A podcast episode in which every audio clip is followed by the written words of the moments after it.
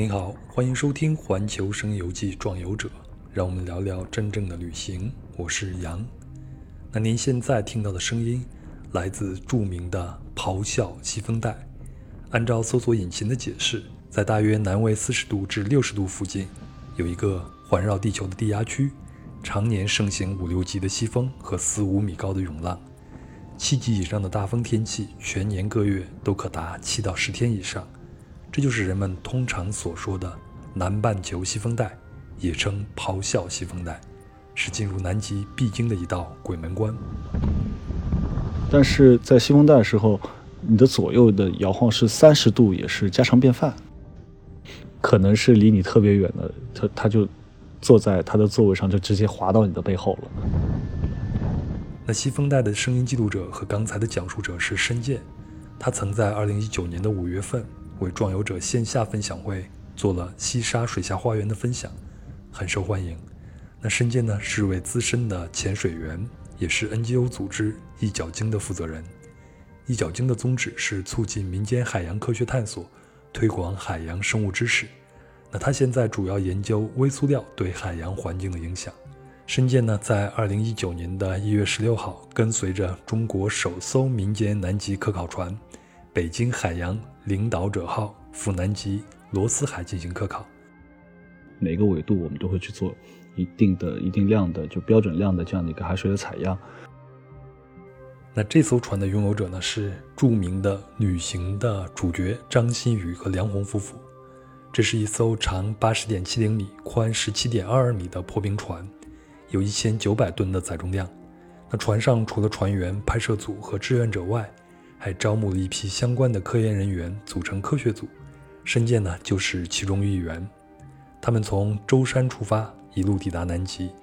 一共历时九十九天，一万五千一百二十六海里。那在南极的想象和现实中，申健也完成了对这片大陆的新的考量。整个南极在你眼前，所有的一片，从海水到呃浮冰，然后到天空，都是粉红色的。那就是我们日常想象的，当生物在你边上，企鹅、海豹在你边上，然后看到很多的那个，呃，座头鲸，去传播一些环保的这样的一些理念是好事，但是千万不要去哗众取宠的把一些内容取出来。如果您注意到了他们的出发时间，恐怕也会意识到，在他们出发后不久，疫情问题开始严重起来。事实上也是如此。无论是去程还是返航，他们都无法靠岸补给，燃料问题和心理问题都凸显出来。好在一路有惊无险。四月，他们抵达舟山，在外海漂了十几天后，最后在天津港检疫合格后登岸。那我们的话题就从这里开始了。那申健，你现在调整的怎么样？岸上的生活开始适应了吗？嗯，其实说白了，刚刚回到陆地上的时候，觉得自己就像是个萌新一样，因为这三个月、三个多月、将近四个月的时间，其实变化特别的大。然后回来以后，其实也不是说环境或者气候需要适应，而是很多新的一些生活习惯要去适应。嗯，包括你如何进公公共场所，你要去进行扫码呀。然后配合大家检检查呀，等等，确实一回来就真的觉得自己从原始社会到了文明社会这种感觉。好，那咱们就切入正题，聊一聊你们这次的南极之行吧。大概跟我们讲一下你们这次去南极考察的大概情况吧，就是从什么时间走的，然后走的什么样的路线。那整个这个船队它的目的是什么？你个人的目的又是什么呢？嗯，这一次我们出发的时间是我们一月一月十六号下午吧，六点左右我们开始正式起航的。那我们的目的地呢，就是南极的罗斯海。那我们整个路线呢，就是我们先往东走，越过了宫古海峡，然后一路向南，穿过了巴布亚新几内亚的巴新水道，然后沿着澳大利亚的东边儿，一直往南，穿过西风带，到了罗斯海。那我们这次的目的呢？嗯，我觉得可以分两个层面吧。第一个，呃，也是众所周知，我们这次，呃，主要的船东，那主要的发起人其实是是旅行的张馨予、梁红夫妇，那确实是一对特别了不起的夫妇。嗯，是他们自自己呢去买了这艘破冰船。我没记错的话，好像是在一六年的时候就开始买了这艘破冰船，然后经过非常长期的这样的一些嗯重新的装修啊改建。那他们在这个过程当中，那当然他们可能有自己的一个还是完成自己旅行的这样的一个目的。那当然他们觉得，居然有了这艘破冰船，那是否应该去为这个国家去做一点贡献？呃，那当然，他们也是经常说到，他们想的可能不单单是国家，他们是一直想，他们所有的出发点都站在人类的这个这个高度上去考虑。哎，我们能不能有更多的为人类去做更多的东西？比如说，我们到南极是否可以去做呃科研的这样的一些项目？所以说，他们之前就发起了这样的一个召集，那也是像呃。中国极地高校联盟啊，等等这样一些组织发出了召集。那我们看到这召集以后呢，我们就提出了这样的一个申请，申请我们要做海洋微塑料的这样的一个呃研究的一个工作。那当然也是很幸运的，最终他们发现这样的一个呃课题，呃也是跟他们会比较匹配嘛，所以最终选中了我们的团队，上到了这样的呃这样的一艘了不起的船上，和这对了不起的夫妇去到了南极。这我们的这次主要的目的呢，其实也就是呃刚才说到的，就是针对我们的海洋微塑料，我们去做一些呃相应的这样的一个采集的工作。那我们会经过每一个纬度，每一个纬度我们都会去做一定的一定量的就标准量的这样的一个海水的采样。呃，当然取得的成绩，嗯，还是比较喜人的吧。嗯，首先是呃，首先呢，我们要说到这是中国第一次的民间南极科考，也是非常的荣幸可以参与这次的科考。那另外呢，就是我们的这次采样，呃，已经是目前世界上首次的南北半球大纬度跨度的一次采样。所以我们这次采来的样品也是得到了很多一些国内外机构的一些关注吧，因为我们可能将来出来的数据也是有一定一定价值的这样的一个参考性。那数据到现在为止还是在研究中间是吗？对，因为这个最终的数据我们可能嗯一般朋友们不了解的话，我可以跟大家介绍一下。那通常我们这些数据拿回来以后，我们要。要做几个步骤，首先我们要全部拍照取样，在一个没有污染的一个情况下，我们要去拍照取样。那这个工作已经完成了。那当然，我们 采集下来以后，这些东西呢，我们还是要去做一个消解，因为我们知道海洋里面不单单有微塑料，那其实更大的还是有很多的这样一些生物会在里面。那我们要去把一些生物的一些有机质全部进行一些消解。那这消解的过程，呃，可能需要一定的时间。那消解完以后，就是一个非常严谨的、非常繁复的这样一个工作，就是我们要去做筛选。那当然，这些筛选全部是通过人工在显微镜下面。那这个工作，我们接下去可能也有想法去招募一些志愿者，可以过来参与，就是在显微镜下帮助我们一些就是删减的这样一些工作。你可以把一些呃疑似的这样的一些塑料颗粒可以去挑选出来，并把它记录下来。那等这些东西全部挑完了以后呢，我们就分不同的样次，我们就送到呃实验室，用红外用红外的仪器来进行一个定性。嗯，因为我们虽然说我们挑到了很多这样的一个疑似的这样的颗粒，但它到底是不是塑料？那如果是塑料的话，到底是哪一种塑料？那这个还是需要一些仪器来很精确的去给它定性。那最终我们这样的一个呃所有的这样的一个分析和这样的一个研究报告才能。完整的这样的做出来。好，那咱们就聊聊你们在船上的生活吧。那这艘船一共是有多少层呢？你们大概的生活区域是在什么位置呢？呃，这艘船当你上了甲板以后，那一层楼呢？那呃有餐厅，一层楼有餐厅，还有四间呃集体宿舍，有四间宿舍，然后包括休息室啊、总控室啊，就在一楼。厨房、餐厅在一楼，然后我们先往上走，二层楼呢基本上都是宿舍。那我是住在二楼，那二楼呢再往里面走呢，还有一个我们叫手间仓。那手间仓可能是做一些存放的货物啊，呃，里面还有一间木工房。那可以去做一些临时，因为我们知道在海上的时候，通常有些东西损坏了或者怎么样，你不可能是没错，对得到补给。那你可以在那边去做一些自己的一些呃手工去做一些临时补给。那到后期的时候呢，手工房呢也变成了我们的健身房。我们慢慢的把一些船上原来有的一些东西，去把它改建成了一些健身设施，然后就在上面做了做了我们的一个健身房。那三楼的话，三楼的话，呃，也是主要是宿舍，然后包括那个大副和老鬼的房间也在那儿。那当然，你再往船头方向走的话，这个时候是可以直达船船头的这样的一个甲板。船头甲板呢，它是在三楼。那再往上呢是四楼，四楼呢就是，呃，我们这次有很多的，就是旅行团的招募的一些选手，男选手、女选手，那他们也是在住在四楼这样的一个一个宿舍里边。那包括船长的房间，还有呃张馨予夫妇的房房间，他们都在四楼。那五楼会有一个会议室和一个储藏室。嗯，那五楼是。没有整个一个楼面这么大，它可能就半个楼面，然后再上去一层的话就是驾驶台，六层楼。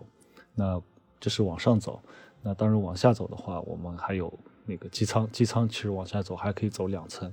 在船上聊的最多就是我们方圆八十米，因为这艘船的总的船长是在八十米左右吧。但是这一艘船给我最大的。感觉就是，首先第一点，它是全球十大，就是排名靠十前十的这样的破冰船，就它的破冰能力是靠就排名前十的，也是一个非常呃了不起厉害的一艘破冰船。嗯，当然我们其实当中也是有很多一些转变的过程，包括刚刚进入到冰区啊，我们因为大家对这艘这艘这艘破冰船的能力不了解，我们也会。比较谨慎的去做一些破冰的工作，包括当然会哎能不能减速啊，或者说看到一些比较厚的一些冰，你去绕一下或者怎么样。但是慢慢的，大家跟这艘船，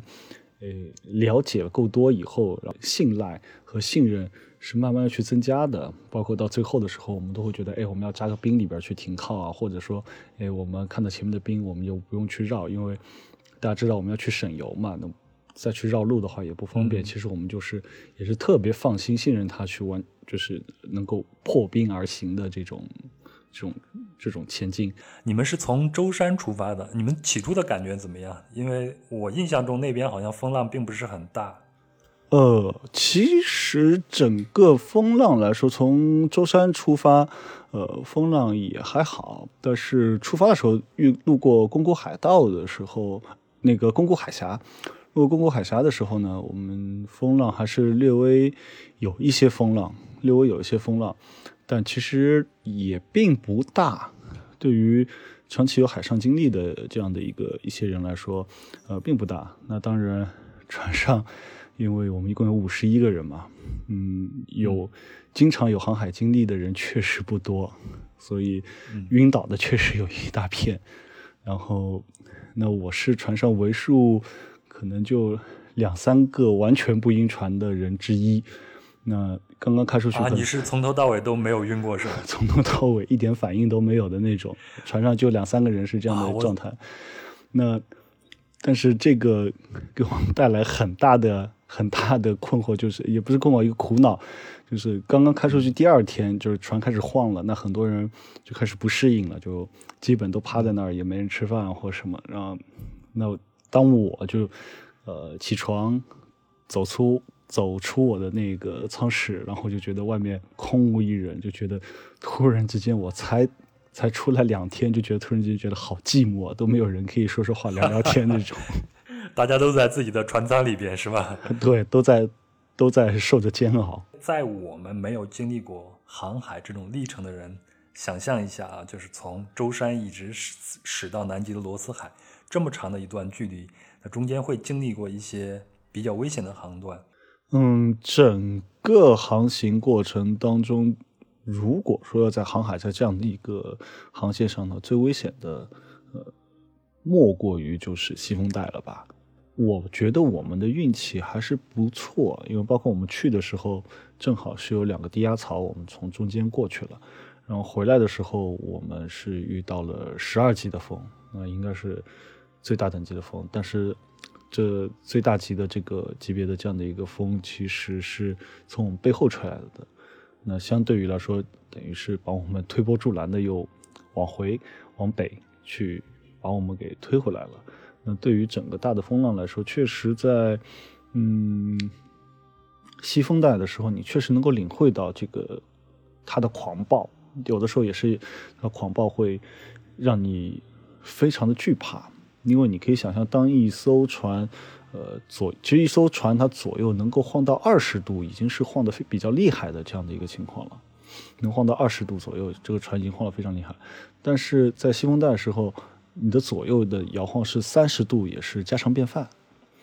三十三十度家常便饭，然后就特别搞笑的是，比如说我们在屋里边待着，你得把所有东西都收好。如果晚上你不注意把一些杯子啊或什么放那儿，就半夜你就会听到叮叮哐哐，就是各种东西砸下来的声音。然后我们在餐厅吃饭，我们要知道在餐厅是在我们的一楼嘛，那一楼其实离海离海面已经非常近了。那其实它的晃动的幅度，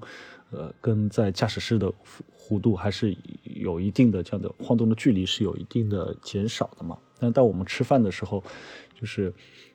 突然之间，你背后的人可能是离你特别远的，他他就坐在他的座位上，就直接滑到你的背后了。就是你也可能吃着吃着吃着，突然离你的桌子特别的远，嗯，背后就会撞到离你就撞到你你背后对过的这样的人的背上去，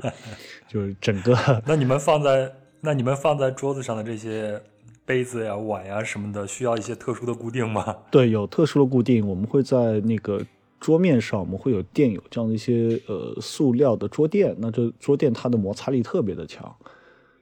摩擦力特别强，所以说一般呃盘餐盘啊什么也不会动。但关键是你桌椅，呃椅子，因为我们的桌子其实都是固定在那个船体上的，但椅子的话，有的时候就是呃哪怕下面装了那个塑料的桌角，有时候它要晃动的话，它还是会滑走。那晚上的时候，我们就是哎，当吃完饭晚上，我们就需要把所有的那个椅子去固定在桌子上，全部把它绑起来。申健，你以前跟我讲过很多你潜水啊啊，包括在海上的一些故事，我从来没有听过你讲出那两个字儿，就是害怕。但是刚才你说到过信封带的时候，它有三十度左右的摇摆的时候，你用到了害怕这两个字儿，你自己是感受到了害怕吗？嗯，我觉得。用害怕两个字，嗯，不是很贴切吧？我觉得应该是用敬畏两个字，因为当你在西风带的时候，你看到这么大的浪，呃，可能通常一点浪就五六米，普通点的浪就五六米，然后甚至于当你船在航行的时候，浪是直接可以拍到，拍到那个驾驶台，就拍到剑桥上面。你要知道，在我们的剑桥是在六楼，那一个浪就直接可以拍到这么高，你这个时候是真的是觉得人类是特别渺小的。这个时候你会觉得，这个星球在你的心中，在你的概念中是如此的清晰，如此的，你一个很小的一艘船，茫茫无际的在一片这个非常狂暴的这一片海域中，你觉得你真的是特别的渺小。呃，那就是在你们这趟旅行中，你会像我们想象的做一个水手这样的职责吗？在船上做一些其他的工作呢？嗯，其实对于航海来说，特别是当代航海来说，它是一个非常严谨的事情，非常的严谨。然后，呃，也是通过这次航海，能够完全的了解到，就是当代航海是怎么样的。其实，呃，在船上除了我我们了解到的水手以外，那通常我们了解水手都是基本上我们叫甲板，那可能是有驾驶台啊，有甲板的这样的一些一些呃海员会在。那其实还有一个非常重要的一个部分。非常重要一个部分就是，啊，因为我们通常知道甲板它有船长啊、大副、二副这些是我们经常能够听到的。是。呃，那其实还有个我们叫机舱的这样的一个部分。我们一开始过去才知道，哎，有有一种称呼叫做老鬼，老鬼。那他是老鬼。对，老鬼是机舱的老大，那他会承担整个机舱一个最重要的工作，然后保证，呃，保证整个船的这样的一个一个正常的一个航行。那其实，呃，甲板和机舱。他们是两个平行的，非常重要的这样两个部分。我们刚刚过去有老鬼，我觉得哎，那是是妖魔鬼怪的鬼嘛。其实我们后来才知道是叫轨道的鬼，才叫老鬼。因为可能航海刚刚开始的时候，我呃船的动力是来自烧煤嘛。那烧煤的话，那通常都是有些轨道来运输。那他们就把呃整个机舱机舱部里面呃经验最老道的，也是呃最高级的管理人员，他们就称之为老轨轨道的轨，就象征着这样的一条最主要的轨道嘛。呃，整航还是非常严谨的嘛，包括你机舱这么多精密的仪器，你需要怎么去操作？呃，包括驾驶台，驾驶台也有非常多的这样一些精密的仪器。对于旁人来说，你没有任何航海经验来说的话，呃。这两个地方其实是非常的神圣的两个地方，因为它象征着就整个船是否能够很安全的出去和回来，并没有说机会说哎能够让你去呃从事一些水手的工作啊或者怎么样，因为确实呃各司其职，各司其职。那当然也是找机会嘛，因为也是航行了三个多月，找机会也是去了驾驶台，然后把当代航海的一些内容去学习了一下，包括怎么去绘制航海图啊。呃，怎么去看你的一些呃航向啊？怎么去调整你的航向呀？海图、电子海图和传统的航海图，我们怎么去对照呀？怎么去记录啊？这些也是大致的去学了一个遍吧。因为确实也挺感兴趣，嗯，本身自己也从事和海洋有关的工作，那对于航海来说肯定是海洋的一部分。那当然也把这东西都去学了个遍。嗯，觉得以后如果有机会的话，呃，还是自己也想去驾驶着船去去，当然。前提是要去考一个合格的这样一个证书，也是去尝试一下能否自己去驾驶一艘船吧。哎，你刚才讲了，你们在船上吃饭的时候会碰见这些大风浪突然袭来，那你们在船上的这些补给都是从一出发开始都准备好的，还是在航行的过程中会靠岸再去啊补给一些呢？嗯，所有的吃的都是在呃我们出发前补给的。嗯，因为你也知道，我们其实刚刚出航，也就三四天的时间，然后国内的疫情就开始大爆发了。那这个时候，作为一艘从从中国出发的这样的一艘船，对，在世界各地都是不受欢迎的。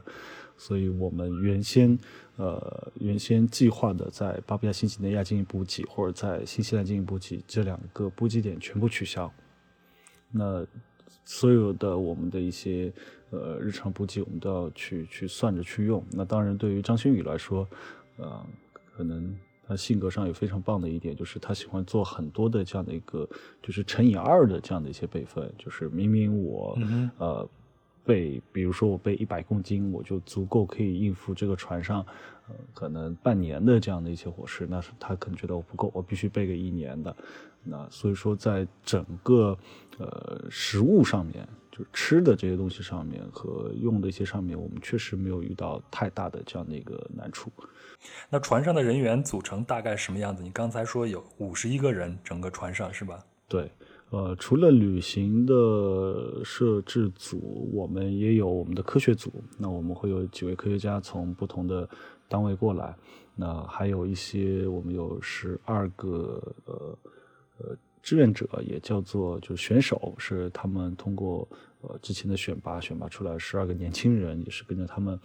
这档节目一起到一起去南极走这场圆梦之旅。那当然还有很多剩下一些就是我们的一些船员，呃，包括舰就是驾驶台的和我们机舱部的这样的一些驾驶员，统统加起来在五十一个人。那你们从舟山出发，一直到你们的目的地，也就是南极的罗斯海。大概走了多少海里，用了多少天呢？我们从舟山出发，然后最终回到天津的时候，我们一共走的是一万五千一百二十六海里。那如果只是算单程从舟山到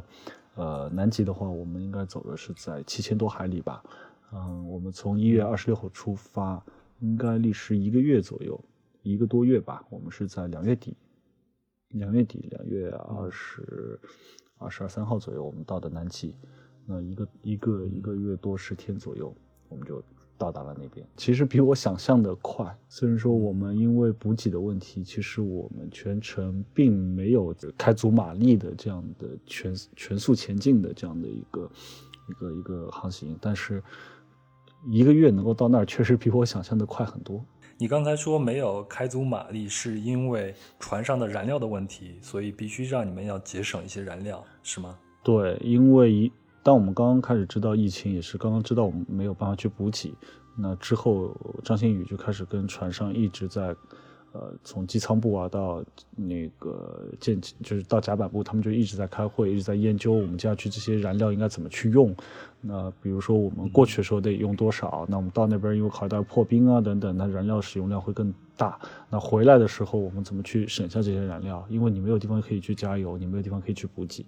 呃，也确实他们要靠很精确的这样的一个计算，才能算出来，就是我们怎么在这些当前的燃料下完成。这整个一次探险。那你们是大概什么时候才得知新冠疫情的爆发情况的呢？其实刚走三四天就得到了这样的一些消息，因为在船上虽然我们没有网络，虽然呃我们没有电视，没有什么，但呃因为自己带了一个卫星电话嘛，那有时候经常会跟家里人报个平安呐或什么，但是呃刚走三四天，呃就得知国内的这样的一个就是疫情的情况是发展的非常的迅速，呃对于我们来说也是。比较煎熬的这样的一个阶段，因为首先我们因为刚出发，我们也不知道这样的一些检疫的一些需求啊。如果我们船上会有这样的一些病毒会怎么办？嗯，然后更担心的，我觉得船上当得知船上因为没有什么太多问题的话，更担心的还是一些诶家里人会怎么办？因为国内现在呃这个病毒这么厉害，那家里的亲朋好友会不会有这样的一些危险啊或什么？确实挺煎熬的那几个月。那针对这些疫情，你们船上有没有一些应对措施呢？呃，说真的，你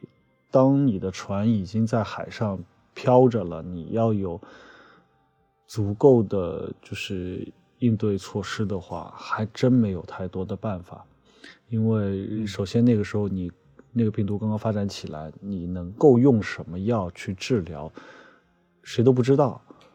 是，呃，另外就是你如果要去隔离的话，你能隔离在哪儿？因为其实整个船它是有这样的一个密闭环境，那船上所有的一些通风系统都是互相连通的。呃，你真的想去隔离的话，其实这个难度也是非常的大。所以，呃，确实现在了解下来，就是对于很多的海员，这样在海上漂泊的这样的一些以漂泊为生的这样一些人，真的是非常的不容易。会因为这个事情，大家会开一个会来研究一下吗？呃，有张馨予有找了我们科学组这样的一些进行一些沟通，包括我们会讨论啊，接下去的状况会怎么样？呃，可能会发生讲那些极端的一些情况，包括我们船上如果发生极端情况的话，我们应该怎么去处理？那如包括回来以后，如果国内疫情非常之严重的话，我们要怎么处理？甚至我们 开玩笑到，就是如果说我们船上是有这样的一个病毒的话，那我们可能。真的要应对的方法非常的有限，很可能三个月以后，当人们发现我们的船，我们就变成了一艘鬼船。那还有另外一种可能就是，如果三个月以后我们船上没有任何的问题，没有任何的病毒，我们全都健健康康的，那全世界的会变成怎么样？这个病毒发展速度这么快，全世界会不会怎么样？我们漂在海上是否像诺亚方舟一样，成为人类文明的唯一的延续？这我们当然开玩笑都聊到过这一些，那还好，任何极端的情况都没有发生。您好，我是壮游者的主播杨，壮游者可以在喜马拉雅 FM 和苹果播客客户端收听，也可以通过小宇宙等泛用型播客客户端进行收听。此外呢，非常希望您能在喜马拉雅的评论区里留下您对节目的感想和建议，我会一一回复。也非常希望您能在苹果播客客户端给壮游者打个五星好评。除此，您可以微信搜索并关注公众号“壮游者”，配合音频阅读更多的相关图文资料，或者请添加微信幺三四三六九二九九五二，他会将您拉进装游者的听众群。最后，装游者是一个独立播客，一直由我一个人制作播出，经费是个大问题，也决定着装游者能走多远。那么。如果您喜欢装游者所传递的内容和精神，不妨通过公众号打赏功能给装游者一些赞助，也可以通过爱发电平台选择合适的赞助档位支持装游者。在这里呢，我也会为赞助者付出一些特别的服务，以此完成我们的价值交换。好了，是探索世界的欲望让我们聚集在一起。我相信终有一天我们会在地球的某个地方相会的，然后继续出发吧。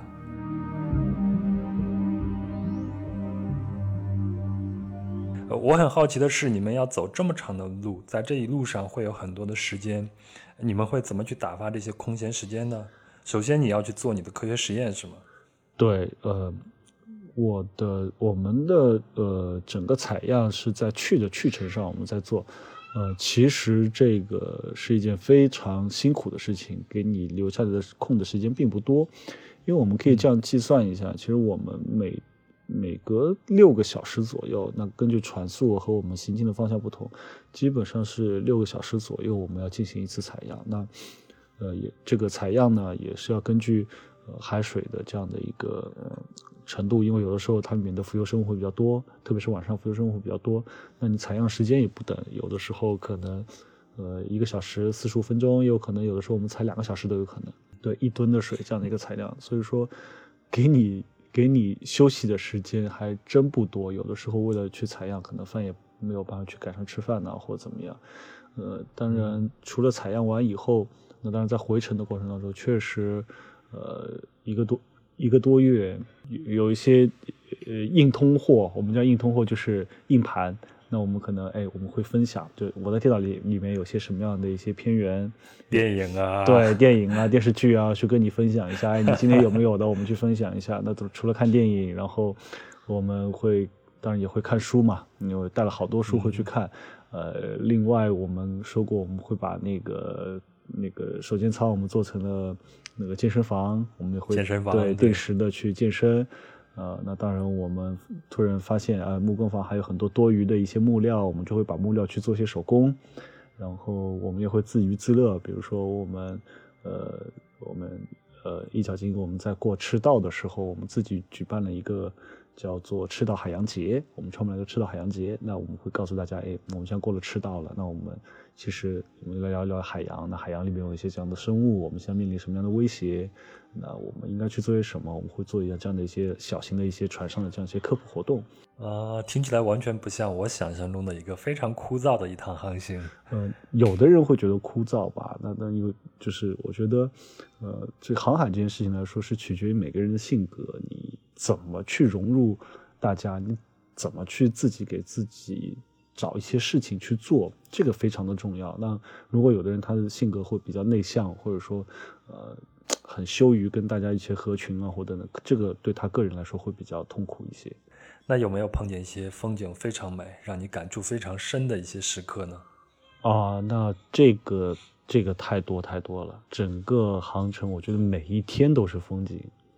你哪怕你看着浪花，就每一天的浪，它都是有不同的。因为跟天气不同，然后每一天的日出、每一天的日落都是完全不同的。特别是到了南极以后，我们觉得，呃，曾经在我们的印象当中，南极就应该是白色和蓝色的，就这两个颜色。是是。但你去了以后，你才会发现那个地方是五彩斑斓的，是你完全无法想象的美。然后你看到到了南极以后，你看到那样的风景以后，你才会明白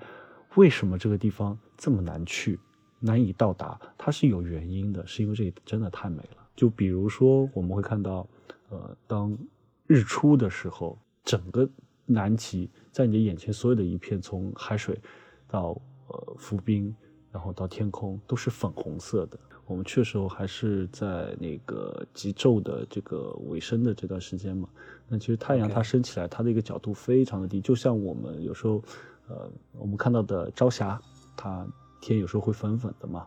朝霞和晚霞有时候天红红粉粉的，是因为这样的一个关系。然后整个天都是粉色的。然后因为在浮冰区里边，其实海水会变得非常的平静，那就像面镜子一样，它就把天上的这个粉红色给给反射上去了。白天嘛，白天天亮了以后也是根据环境，有的时候会起雾，有的时候就白茫茫的一片，有时候会起雾。那当然我们运气比较好，我们有连续一周多的时间都是晴天，大晴天。那就是我们日常想象的，当生物在你边上，企鹅、海豹在你边上，然后看到很多的那个，呃，座头鲸、远处的墨尔本火山等等，这些你都可以去看到。那当慢慢的开始太阳落下了以后，你就发现整个世界变成金色了。太阳就是慢慢落下去以后，它的一些倒影在海面上是完全是金色的，然后慢慢的就开始天变成整个世界变成紫色。也是因为晚霞的这样的一个原因，整个天就变成紫紫的那种偏粉一点的紫色。嗯，最让我们震撼的是晚上有一天晚上一点半夜一点钟左右，我们到甲板上看到，嗯，因为那个时候太阳是也是极昼的末端，然后太阳是将将要落下又没有落下，天空天是黑黑的，但是在地平线上就是有个太阳。呃，太阳在地平线下面一点，然后你可以看到那边，呃，就是沿着地平线，就是有一个弧线，有一个从，呃黄色、金色到红色渐变的这样一个这样一个弧线在那边，就是太阳在那下面，但天又是黑的，然后越接近它，从蓝就是天空接近它地方，慢慢开始变得蓝色，然后变成红色、黄色，然后靠近太阳。但是那个时候整个海面非常的平静，因为我们在浮冰区里边，整个海面非常的平静。然后这个时候你就发现，啊，你看到那个地平线这边，呃，天的颜色跟海的颜色就是就像一个镜子，去把它一折一分为二，然后整个世界非常的宁静，而且这这个那个时候的光线真的是用言语很难去形容，但那种场景，可能这一辈子只有在那个地方才能看得到。你刚才给我描述的这一切，让我想起来我们在看科幻电影的时候，你在外太空去看地球的那一瞬间，哦，有一点就是这种样子。对，有一点那种感觉。那你们到达的南极的罗斯海，它大概是一个什么样的一个纬度呢？然后它已经靠近南极点了吗？罗斯海，罗斯海对于南极来说是比较重要的一个地方。嗯，它呢是。纬度应该没记错，是在南纬七十五度，七十七度、七十五度左右开始，一直往里面去延伸。但是罗斯海，然后如果你到达罗斯海的边缘，就是离，就到了罗斯海边缘，就是登上大陆的话，南极大陆的话，其实这个地方直线距离大陆之间距距离到南极点是最近的。你们最后是登上了这个南极的大陆，然后除了以前的听闻外。你在南极有没有什么新的认识和发现呢？嗯，我觉得新的认识发现还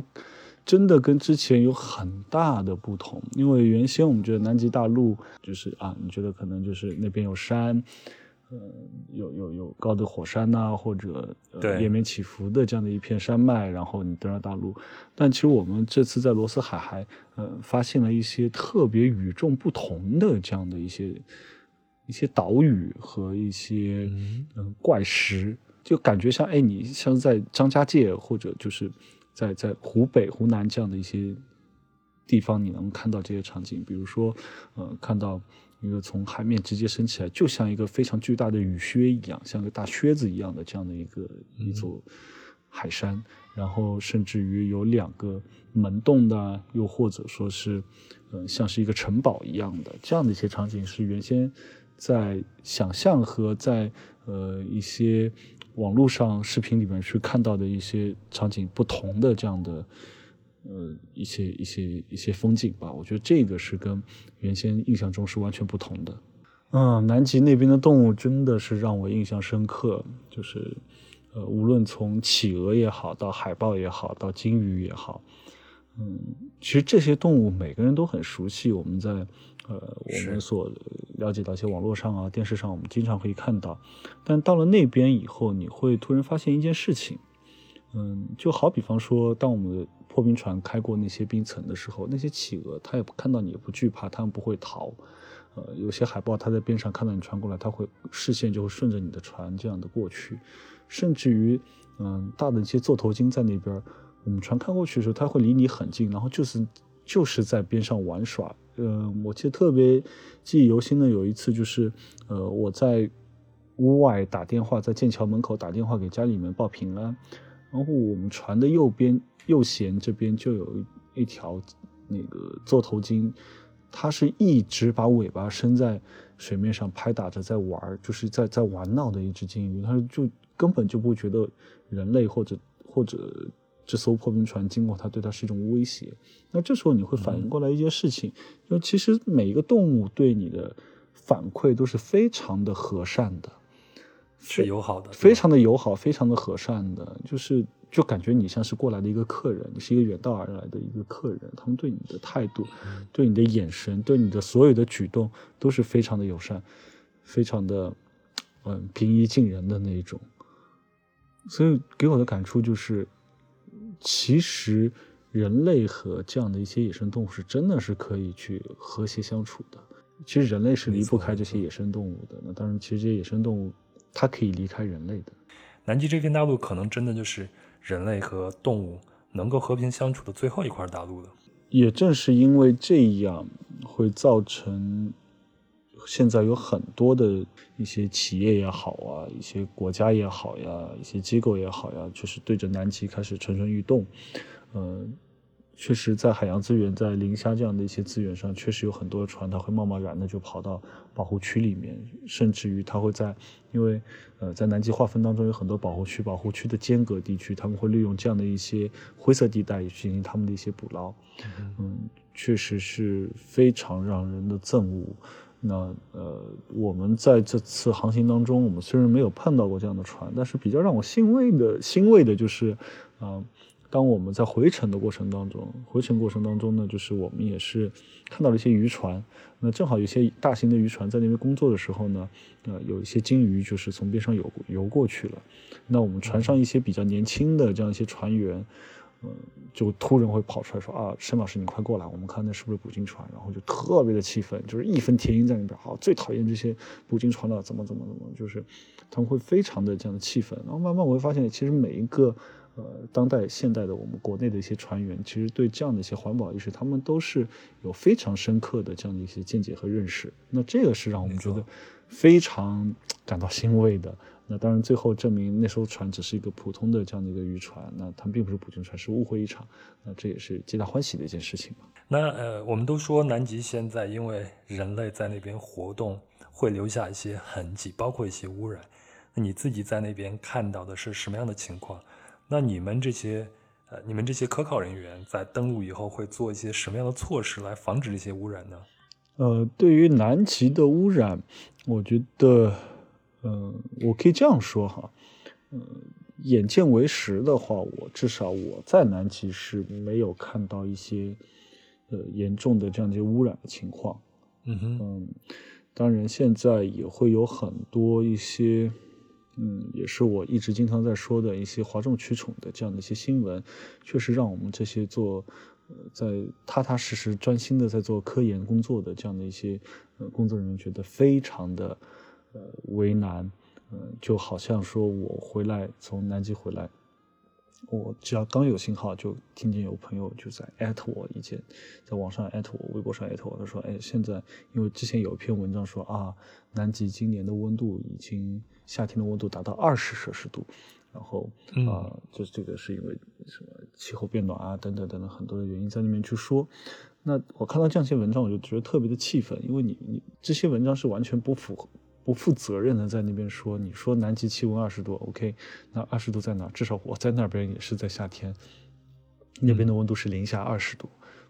根本就没有零下二十度，对，根本就没有二十摄氏度这样的一个说法。那当然，我我我可以理解到说哪个地方有，在南极半岛最北面的地方，那可能有二十度，我觉得哎那是很正常，因为南极半岛它连南极圈都没有进，在那个地方下，它二十度。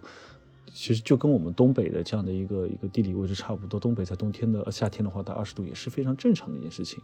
是对，南极半岛应该就是那些游客或者说是游船，对的，呃，要基本上要到达那些地方，对吧？是的。那首先第一点，你你要去，我们一直说你要去传播一些环保的这样的一些理念是好事，但是千万不要去哗众取宠的把一些内容取出来。一定要对所有的公众是要有一个科学的和客观的这样的一个态度，这个是我们一直在坚持，也是一直在呼吁的事情。因为对于公众来说，他们有的时候，他们的就算，呃，他是一个教授也好，是一个学者也好，那他们可能所专业的方向是不同的。是你不能去拿一些你在那边非常虚构的一些内容去迷惑所有的公众，这是一件非常不对的事情。就。好像前两年我们说到那个北极熊的事情，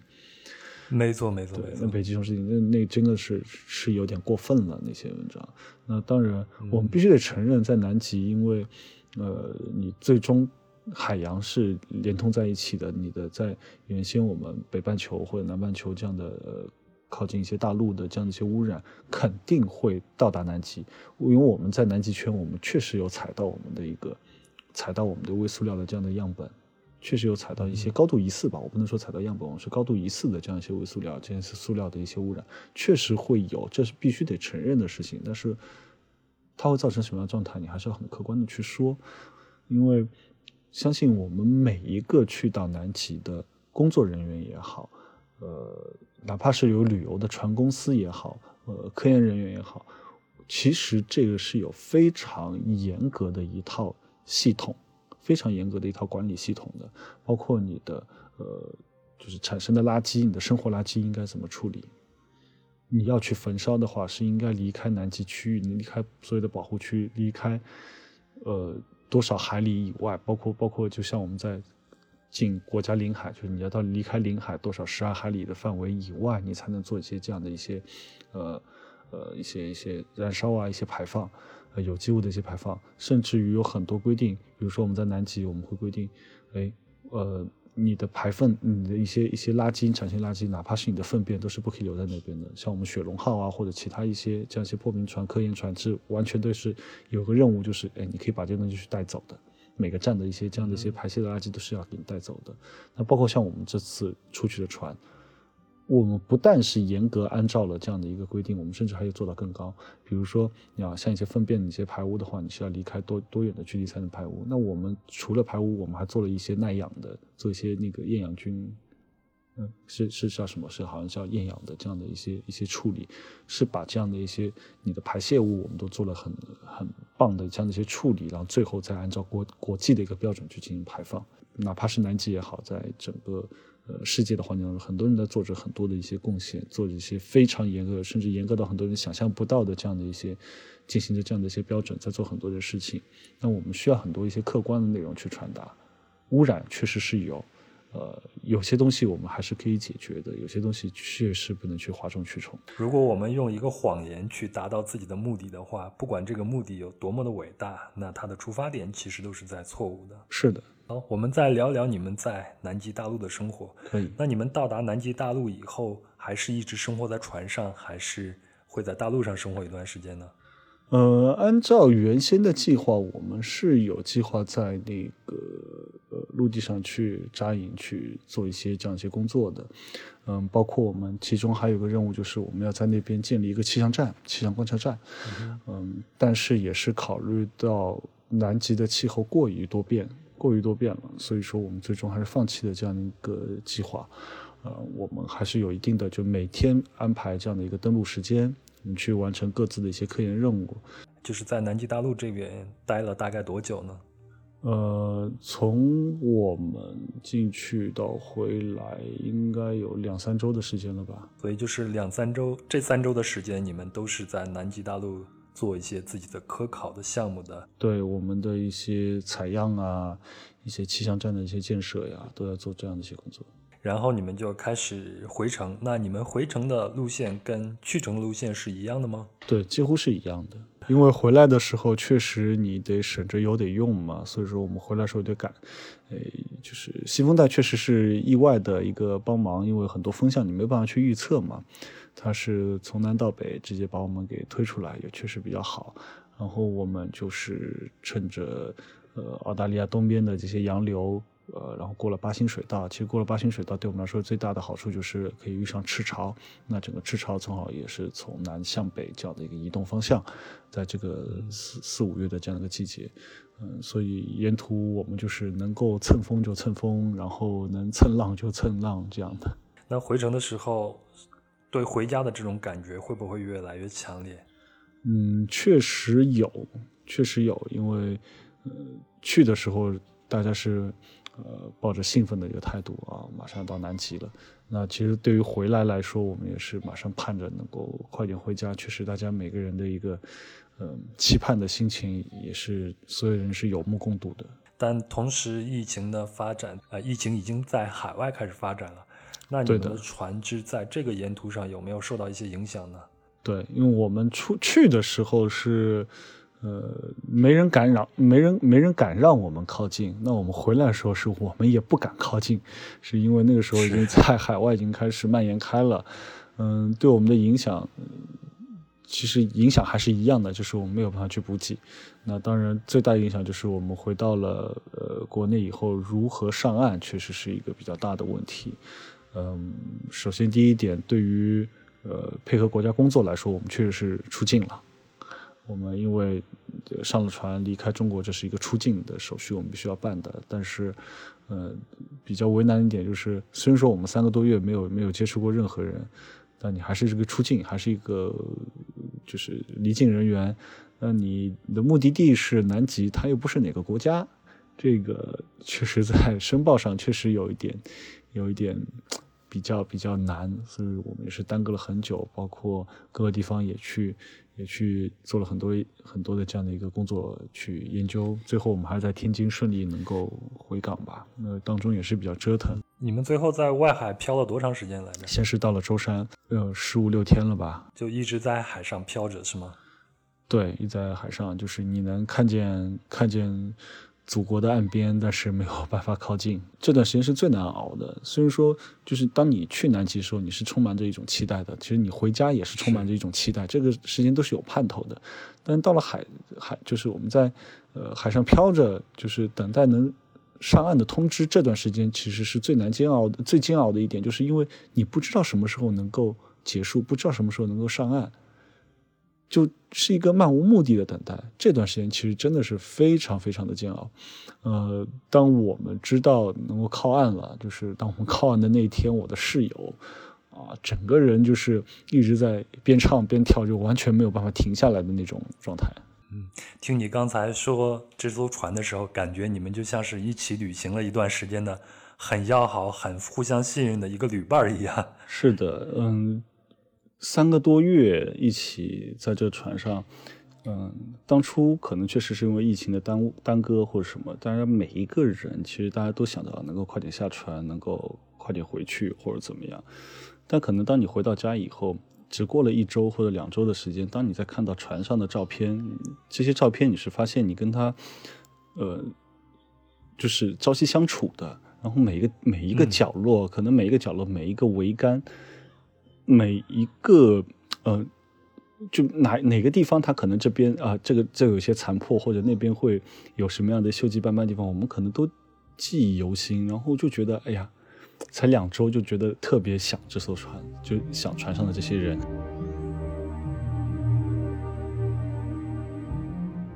好了，以上就是本期的全部内容。非常感谢深见的分享，也谢谢您的陪伴和聆听。在这期节目里，除了航海生活和南极见闻，